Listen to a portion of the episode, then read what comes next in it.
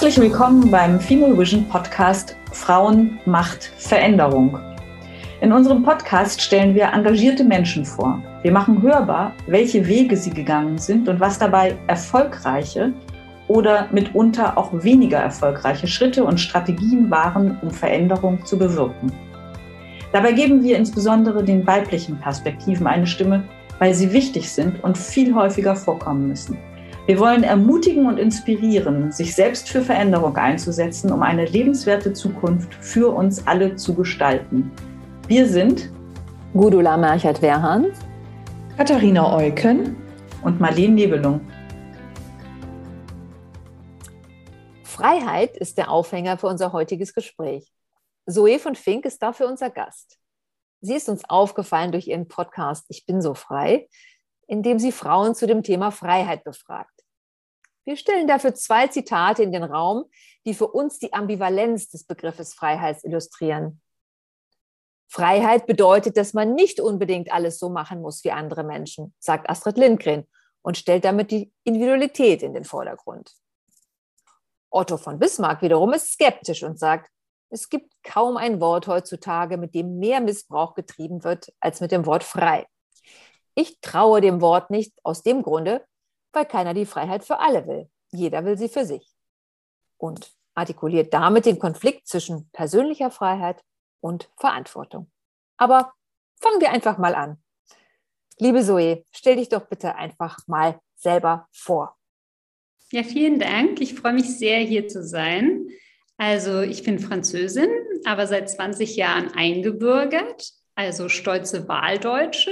Ich bin in Berlin-Schöneberg groß geworden. Ich bin Politikwissenschaftlerin, Ökonomin und ich habe in Syrien, Jemen, USA und Großbritannien gearbeitet. Und heute arbeite ich im Bundeskanzleramt und in meiner Freizeit betreibe ich diesen Podcast. Ich bin so frei. Ich lehre auch an der Hertie School in Berlin und ich bin eine noch erfolglose Schriftstellerin. Und äh, Fun Fact, äh, ich nutze sehr selten eine Bürste und denke, es fällt niemandem auf, aber ähm, das fällt unter den französischen Undone-Look, denke ich immer. Sehr schön. Danke für die Antwort, inklusive dieses schönen Details zur schönen Frisur, die nur wir sehen und die Zuhörerinnen gerade nicht. So, in deinem Podcast, den du gerade schon erwähnt hast, hast du in dem ersten Jahr die große Anzahl von 19 Frauen und einem Mann gesprochen. Und du möchtest, genau wie es auch unser Anliegen ist, Frauen eine Bühne geben Frauen zu Gehör bringen. Du hast äh, selber auch als Motiv genannt, dass dir aufgefallen war, dass sie viel zu selten zu vielen Themen zu hören waren und möchtest dadurch inspirieren und auch dazu anregen, engagierte eigene Wege zu gehen. Freiheit ist das zentrale Thema deines Podcasts, passend zum Titel. Uns würde interessieren, was waren deine Beweggründe, diesen Podcast zu starten und gerade dieses Thema so zu fokussieren? Also erstmal finde ich das toll, dass wir die gleiche Mission haben. Ist ja ein wirklicher Bedarf da. Äh, mein Ausgangspunkt war eigentlich ähm, die Pandemie und insbesondere die Ausgangssperren, aber auch das viele Mansplaining. Also es gab für mich eine große Diskrepanz zwischen, was ich in den Medien hörte und wie meine Bekannten und ich eigentlich die Welt wahrgenommen haben. Und mir fiel tatsächlich auf, ich hörte sehr wenig weibliche Stimmen. Und auch im Dialog mit vielen Frauen und Bekannten, ja, hatte ich das Gefühl, dass Frauen oder viele oft zweifeln und Dinge nicht tun, weil sie Sorge haben, wie es wirken könnte. Und das finde ich doch bedenklich. Ich denke, das hält uns zurück als Gesellschaft, äh, das hemmt uns und äh, der Gesellschaft entgeht viel Potenzial. Und deshalb meine Idee, Frauen hörbarer zu machen. Ja, toll. In dem Podcast, den du zuletzt als Abschlusspodcast im letzten Jahr aufgenommen hast mit Annalena von Rudenberg, sagst du, dass sich deine Sicht auf Freiheit im Laufe der Gespräche weiterentwickelt hat. Was bedeutet Freiheit heute für dich? Also Freiheit ist ein Wert an sich, der ja unverrückbar ist. Und trotzdem ja, gibt es ja gesellschaftliche Umstände, die unsere, einfach unsere Sicht auf Freiheit äh, ändern. Also jetzt angesichts der Ukraine-Krise ist ja Freiheit wichtiger denn je. Also für mich war entscheidend eigentlich das Jahr äh, 2003. Ich habe dort, ähm, ich habe damals in Syrien gelebt und dort habe ich wirklich erst begriffen, wie frei ich wirklich in Deutschland bin nämlich die Freiheit zu sagen, was ich möchte und keine Angst vor Staatswillkür zu haben und an den Rechtsstaat zu glauben. Und meine Freunde dort, die hatten wirklich Angst. Die hatten Angst, ihre Meinung zu äußern, weil Menschen einfach verschwunden sind. Einfach so. Freunde wurden verschleppt und niemand konnte was dagegen tun. Und ich war damals sehr, sehr froh, einen europäischen Pass zu haben, weil ich wusste, das Schlimmste, was mir passieren konnte, ist, dass ich des Landes verwiesen werde. Aber ansonsten bin ich sicher.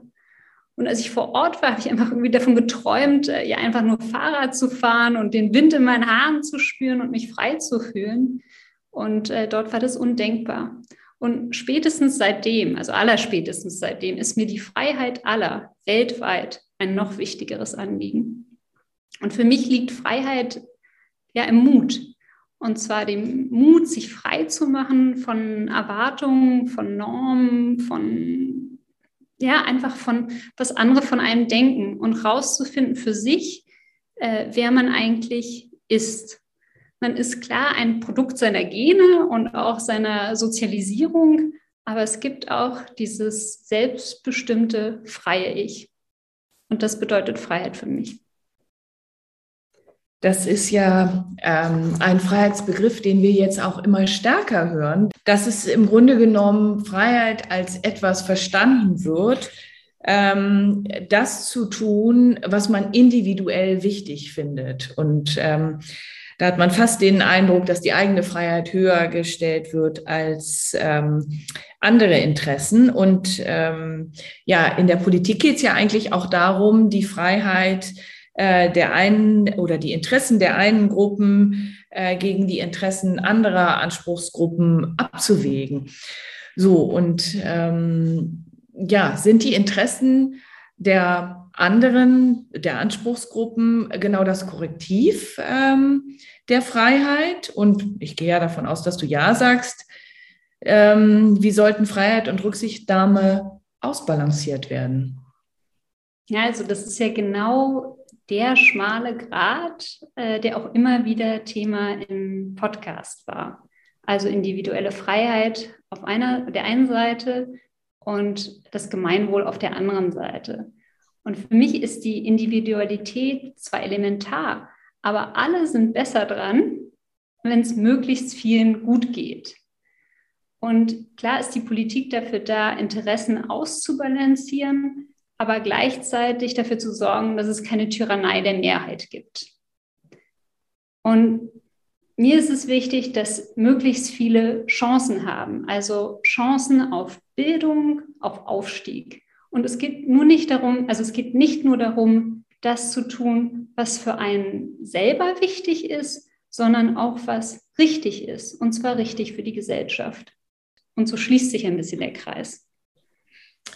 Du sagst ja hier schon ein wichtiges Wort, nämlich es geht um, ja, wahrscheinlich Gerechtigkeit dabei auch. Und würdest du sagen, äh, dass es ähm, für dieses Ausbalancieren gemeinsame geteilte Werte braucht oder eine Richtschnur, die Politik, Wirtschaft und Gesellschaft äh, zusammenhalten oder als gleiches Verständnis haben, also ein gleiches Geständnis von, äh, Verständnis von Gerechtigkeit. Ja, das ist die Frage. Braucht es das? Ja, ja, sicher. Also äh, dazu zählen für mich äh, Gerechtigkeit, Rechtsstaatlichkeit, äh, Demokratie, äh, Respekt und aber auch Nächstenliebe. Das führt uns dann auch gleich schon zur nächsten Frage. In diesem Kontext, was ist denn für dich der Unterschied zwischen Gleichberechtigung, Chancengleichheit und Chancengerechtigkeit und wie stehen die im Verhältnis zur Freiheit? Ach, ihr stellt aber auch komplexe Fragen. also Gleichberechtigung ist für mich das unabhängig, unabhängig vom Geschlecht ähm, alle die gleichen Chancen haben. Und dabei meine ich ausdrücklich auch Männer. Und zwar, dass diese freier sind von dem Druck, Haupternährer zum Beispiel zu sein. Also nur als Beispiel, mir leuchtet überhaupt nicht ein, äh, warum an vielen Orten die Gleichstellungsbeauftragte Frauen sein müssen. Das finde ich äh, diskriminierend gegenüber den Männern. Also wir brauchen ja den Ownership der Männer. Es geht ja nicht darum, nur Frauen zu unterstützen, sondern ein wirklich gleichberechtigtes Gesellschaftsmodell zu finden. Das soweit zur Gleichberechtigung. So, äh, Chancengleichheit ist meiner Meinung nach, dass alle unabhängig von ihrer Herkunft und Geschlecht die gleichen Chancen haben. Und im Idealfall ist Chancengerechtigkeit, äh, ja, sollte das Resultat von Gleichberechtigung und Chancengleichheit sein. Und mein Ideal ist, dass Freiheit ja nur wirklich möglich ist, wenn, wenn alle die gleiche Möglichkeit haben, sich zu entfalten. Also im Idealfall ist das ja gegeben, aber in, ja, in, unserem, in unserer Normalität äh, ja so oft nicht. Also muss nachreguliert werden und äh, da gibt es viel Fehlerpotenzial. Also es ist immer nicht perfekt, die Balance. Vielen Dank. Ähm, und wie kann es gelingen, dass wir in Politik, Gesellschaft und aber auch individuell äh, Freiheit mit anderen zentralen Werten in Bezug bringen und äh, da, darüber auch ein, in einen Dialog äh, kommen? Also ich finde, wir leben ja in einer äh, wirklich lebendigen Demokratie und haben eine gesunde Diskussionskultur.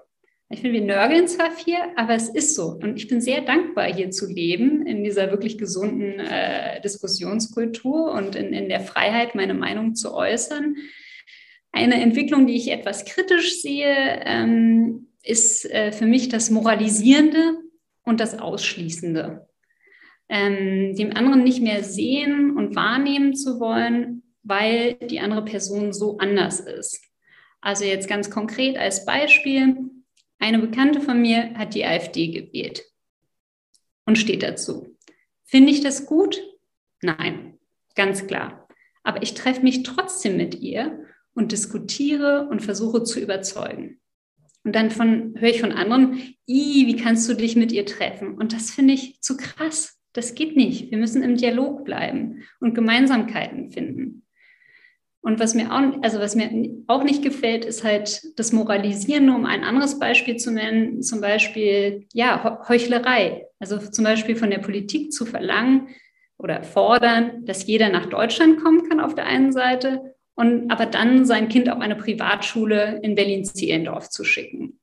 Also das, ähm, ja, das finde ich am Diskurs äh, problematisch. Aber ansonsten bin ich sehr dankbar hier zu sein und frei meine Meinung äußern zu können.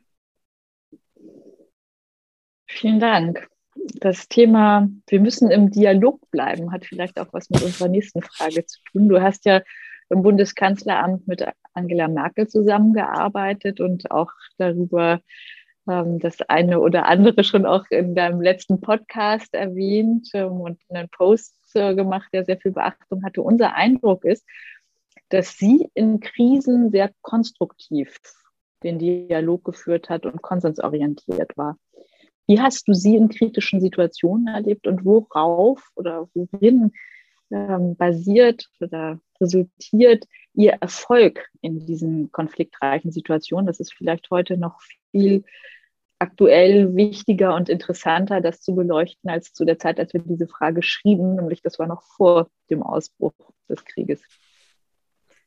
Ja, also ähm, vielleicht vorab, ich möchte nicht den Eindruck erwecken, dass ich tagtäglich mit ihr zusammengearbeitet habe. Ich war in ihrem außenpolitischen Team und ähm, ich bin ihr ab und zu morgens, wenn ich früh dran war, um 8.30 Uhr begegnet und dachte dann immer, krass, äh, ich arbeite im gleichen Haus wie die Bundeskanzlerin. Also ich war dann immer ganz, ganz baff. Und ansonsten war ich aber nur bei wenigen ähm, bilateralen Terminen mit afrikanischen Staatschefs anwesend. Den Eindruck, den ich aber hatte, jetzt auch aus meiner Perspektive, ist, ähm, es trifft schon zu. Ähm, ich hatte das Gefühl, Sie lässt sich durch äh, nichts aus der Ruhe bringen. Das zum einen. Sie ist stoisch. Sie hat mehr Sitzfleisch und Geduld als alle anderen und braucht wenig Schlaf. Also ich habe ähm, verschiedene G7 und G20-Gipfel mit vorbereitet und ich hörte immer von Kolleginnen und Kollegen, die seien immer fix und, fix und fertig und die Kanzlerin wollte irgendwie noch plauschen an der, an der Bar und war, war, war gut drauf. Und ihr Erfolg ist darauf aus meiner bescheidenen äh, Sicht begründet, dass sie vielleicht also die Dinge von vorne bis hinten genau durchdenkt also wie eine Schachspielerin jeden Zug berechnet. Dabei ist sie nie impulsiv und, und das glaube ich ist äh, das Allerwichtigste, sie hat nicht diesen Geltungsdrang wie so andere, sondern sie ist immer sachorientiert. Und ähm, das, das hat sie ausgemacht. Also für mich. Ja, Schachzug. Ähm, den brauchen wir ja jetzt wahrscheinlich auch, gute Schachzüge. Wir haben ja jetzt mit Wladimir Putin eine Person, die offensichtlich die Werte der Weltgemeinschaft mit Füßen tritt. Und äh, der aus dem Dialog, der für uns ja das Mittel der Wahl ist im Westen, ähm, äh, aus dem Dialog zur Konfliktlösung ausschert. Und ähm, ja, und sich versucht, sein vermeintliches Recht zu nehmen. Wie sieht es da eigentlich mit dem Thema Freiheit aus? Das ist wirklich ganz schwer. Ähm, ja, ich finde, die, finde das wirklich ein schweres Thema und ob man da, wie man damit umgehen soll. Ja, also die, die Lage macht mir große Sorgen. Ich finde sie dramatisch. Die Freiheit ist wirklich in Gefahr und aus meiner Sicht hat sie auch ihren Preis. Und meiner Meinung nach müssen wir wirklich jetzt alles, alles dafür tun, um sie zu verteidigen. Im Moment sieht der Preis so aus, als müssten wir höhere Preise für Energie zahlen. Aber wenn wir jetzt nicht dagegenhalten, dann glaube ich, wird es einfach nur noch schlimmer und wir werden einen sehr hohen Preis bezahlen. Auch den Preis der Freiheit. Und das macht mir große Sorgen. Und ich weiß nicht, ob der Ernst der Lage ja so bei allen schon angekommen ist. Was das bedeutet, wenn sich ja so ein Autokrat durchsetzt mit seinen Vorstellungen, dann müssen wir halt massiv dagegenhalten. Wir wollen nochmal zu deinem Podcast zurückkommen. Du hast gesagt, äh, dass es dir wichtig ist, rohe und nicht so professionelle Stimmen hörbar zu machen. Was verstehst du denn unter rohen Stimmen und warum ist dir das wichtig? Also ich finde, man hört Stimmen an, wenn sie immer wieder das Gleiche sagen. Ähm, das langweilt mich einfach. Äh, und es ist wie so leere Stimmen ohne Spontanität. Und es war mir wichtig, dass die Gäste, die kommen, wirklich was Neues und Interessantes zu, zu sagen haben und dass sie nicht so ein jahrelanges Pressetraining haben, wo sie lernen, wo man in vielen Worten nichts sagt. Interessant. Und wie suchst du deine Gesprächspartnerinnen aus? Also es ist echt ähm, Zufall. Ähm, ich weiß nicht, wie ihr das macht, aber ich, mich interessiert oft ein Thema und dann überlege ich, wen ich dazu gerne hören möchte. Dann spreche ich mit Bekannten, Freunden und ähm, der Luxus, den ich habe oder was ich besonders genieße, ist, dass ich vollkommen frei bin. Ich habe keine kommerziellen Interessen. Ich muss jetzt auch niemandem was beweisen oder irgendwie mich rechtfertigen vor irgendjemandem. Und mein einziger Wunsch ist, äh, Debatten mitzugestalten und andere zu empowern und auf tolle Frauen aufmerksam zu machen. Und mittlerweile werde ich auch auf Frauen aufmerksam von anderen gemacht. Und äh, ja, meine Ideensammlung für die zweite Staffel, die habe ich schon so halbwegs beisammen und ich bin mal gespannt, wie das so wird. Wir sind ja jetzt sozusagen hier gerade in der Community derer, die äh, diese Hörbarmachung von mehr Frauenstimmen sich auf die Fahnen geschrieben haben. Was ich interessant finde, nochmal von dir zu hören, nachdem du ja schon auch eine Auswertung von deiner ersten Staffel gemacht hast, ist, hast du den Eindruck, dass tatsächlich das über das Hörbarmachen hinaus schon Effekte hat? Also, dass du tatsächlich, dass du tatsächlich mit deinem Podcast schon inspirierst zu Engagement? Und wenn ja, was sind so die Momente, wo du sagst, ah, ich glaube, das und das war dafür wirklich wichtig?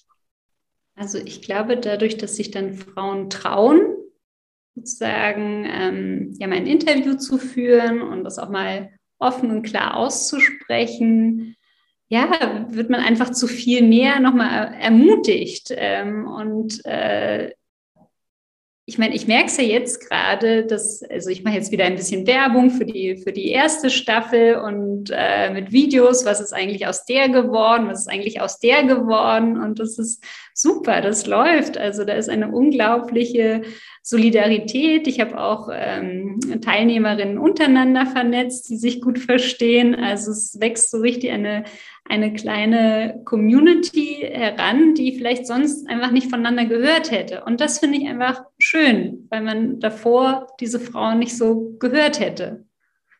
Und ich einen kleinen Beitrag geleistet habe, dass das jetzt möglich ist.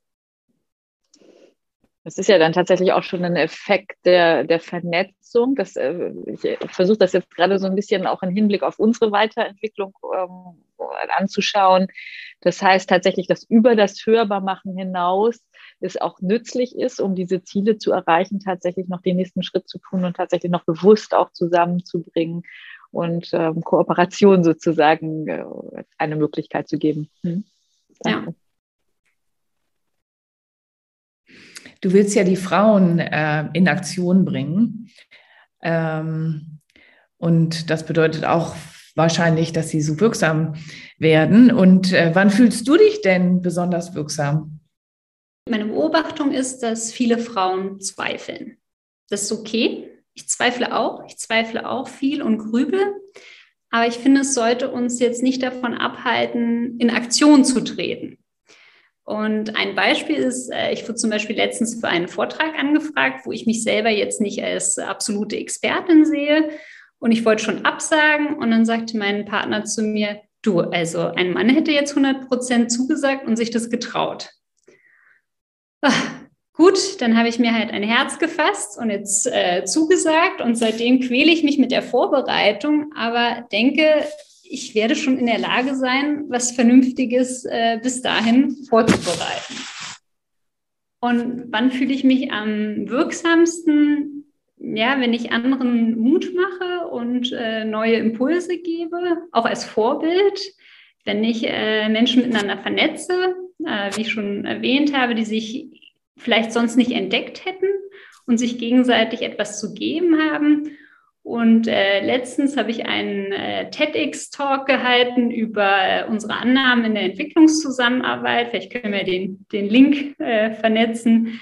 Ähm, ja, also es hat mich viel Überwindung gekostet, aber ich hatte das Gefühl, ich habe da was Wichtiges aus meiner Erfahrung zu sagen und äh, ich, ich freue mich, dass ich das jetzt rübergebracht habe. Und da habe ich mich sehr wirkungs wirkungsvoll gefunden. Da hat man ja auch eine große äh, Reichweite mit so einem TED-Talk. Irre. Äh, TEDx muss man dazu ah, sagen. Ah, TEDx. Ja. Okay, ja. Ähm, aber gab es auch schon mal eine Situation, wo du in Aktion treten wolltest und dann doch an deine Grenzen gestoßen bist? Ja, äh, leider dauernd. Was hast du denn gemacht? ja, also insbesondere bei äh, ja, offensichtlichen Ungerechtigkeiten oder auch bei äh, Nepotismus. Also ein, ein Beispiel ist, äh, eine Chefin sagte zu mir mal, sie wollte nicht, dass ich sie in ihrem Mutterschutz vertrete, weil sie mir das als Frau, als Frau nicht zutraut, ihre Interessen gegenüber Männern zu vertreten. Und es hat mich wirklich ganz hart getroffen, weil wenn wir uns Frauen untereinander nicht unterstützen, ja, wie soll es denn dann überhaupt gehen? Und es hat mich auch so, also so getroffen, dass ich dann überlegt habe, na ja, äh, liegt es an mir? Bin ich nicht aggressiv genug? Und wie kommt sie darauf? Und nach langem Überlegen, ja, denke ich, das Problem liegt nicht an mir. Ich kann Interessen sehr gut vertreten und durchsetzen auf meine Art und Weise, ohne andere Menschen vor den Kopf zu stoßen. Und so möchte ich eigentlich auch bleiben. Und was ich daraus gelernt habe, ist, ja, ich lerne noch, ganz ehrlich. Ähm, und ich denke, es ist immer gut zu reflektieren und zu überlegen, ja, was, was kann ich persönlich besser machen, was kann ich an mir ändern. Aber manchmal, manchmal, da liegen auch die anderen falsch und haben wirklich falsche Sichtweisen. Und wenn man diese Sichtweise nicht ändern kann, dann muss man sich halt wegbewegen oder sich mit Menschen umgeben, die die Werte teilen und einem gut tun. Hat sich denn durch deinen Podcast auch dein eigener Blick auf deine Berufstätigkeit verändert? Und wenn ja, wie? Ähm, ja, also ich hatte einige Zeit lang das Gefühl, dass ich nicht mehr so viel lerne. Also der, der öffentliche Dienst äh, ist, muss ich sagen, äh, ohne überkritisch zu sein, aber vielleicht noch nicht ganz da angekommen, wenn es darum geht, äh, zeitgemäße Fähigkeiten zu vermitteln. Also das lebenslange Lernen, was auch einmal, äh, ich glaube, in, in meiner Folge äh, sieben Thema war. Und ähm, ich glaube aber, das lebenslange Lernen ist einfach notwendig für uns, aber auch für die Arbeitswelt. Und durch den Podcast habe ich unglaublich viel gelernt. Äh, also über Social Media, über Podcast, übers Reden, übers Präsentieren und ähm, über ganz viele interessante Themen, ähm, auf die ich mich einfach vorbereitet habe. Und das hat meinen Blick geweitet. Äh, ja, und ich bringe einfach mehr mit. Und deswegen kommen schon ganz andere äh, Jobangebote bei mir an. Okay, das passt. Ich wollte nämlich fragen, äh, hat das auch eine Auswirkung auf deine zukünftigen beruflichen Pläne? Das, das könnte sein, aber ich fühle mich auf jeden Fall ähm, noch besser ausgebildet dadurch, weil ich mich weitergebildet habe, weil ich das in die Hand genommen habe. Und äh, denke, es ist einfach ein wichtiger Teil Social Media, äh, ja, also nicht sich zumindest ein bisschen auszukennen, also auch wie man äh, Stories vermittelt, wie man Wirksamkeit erreicht. Und das sind einfach Fähigkeiten, die ja notwendig sind. Und äh, da, da freue ich, mir freue ich mich, dass ich mir das aneignen konnte. Es ist jetzt schon inspirierend, das zu hören, wie du das für dich genutzt hast. Ergänzend noch die Frage, was ist vielleicht sowas wie ein zusammenfassender Abschlussappell von dir an unsere Hörer und Hörerinnen? Ich weiß nicht, ob dir das äh, zusammenfasst, wie wichtig mir Freiheit ist, aber ich habe vielleicht noch einen, einen anderen Appell, der mir auch fundamental am Herzen liegt und den ich wirklich wichtig finde. Und zwar, seid freundlich zueinander. Wir haben jeden Tag, wirklich jede Stunde immer wieder die Wahl, wie wir miteinander umgehen. Und eine Geste, ein Lächeln, ein Danke, ein Es tut mir leid, das hat eine Bedeutung. Und der gute Umgang, der geht im kleinen tagtäglichen los. Und damit können wir jetzt anfangen. Und meine Sympathie, und ihr werdet vielleicht schmunzeln, aber sie gilt wirklich den Supermarktverkäuferinnen und Supermarktverkäufern, weil sie glauben nicht oder ihr glaubt nicht, wie herablassend manche Menschen sein können. Und ich habe selber mal als Kassiererin gearbeitet und es ist unfassbar, wie unhöflich viele Menschen sind. Und es steht einfach niemandem zu, so herablassend zu sein. Denn äh, jede Arbeit hat ihren Wert und keiner hat das Recht, andere schlecht zu behandeln. Und daher mein Appell, seid nett zueinander.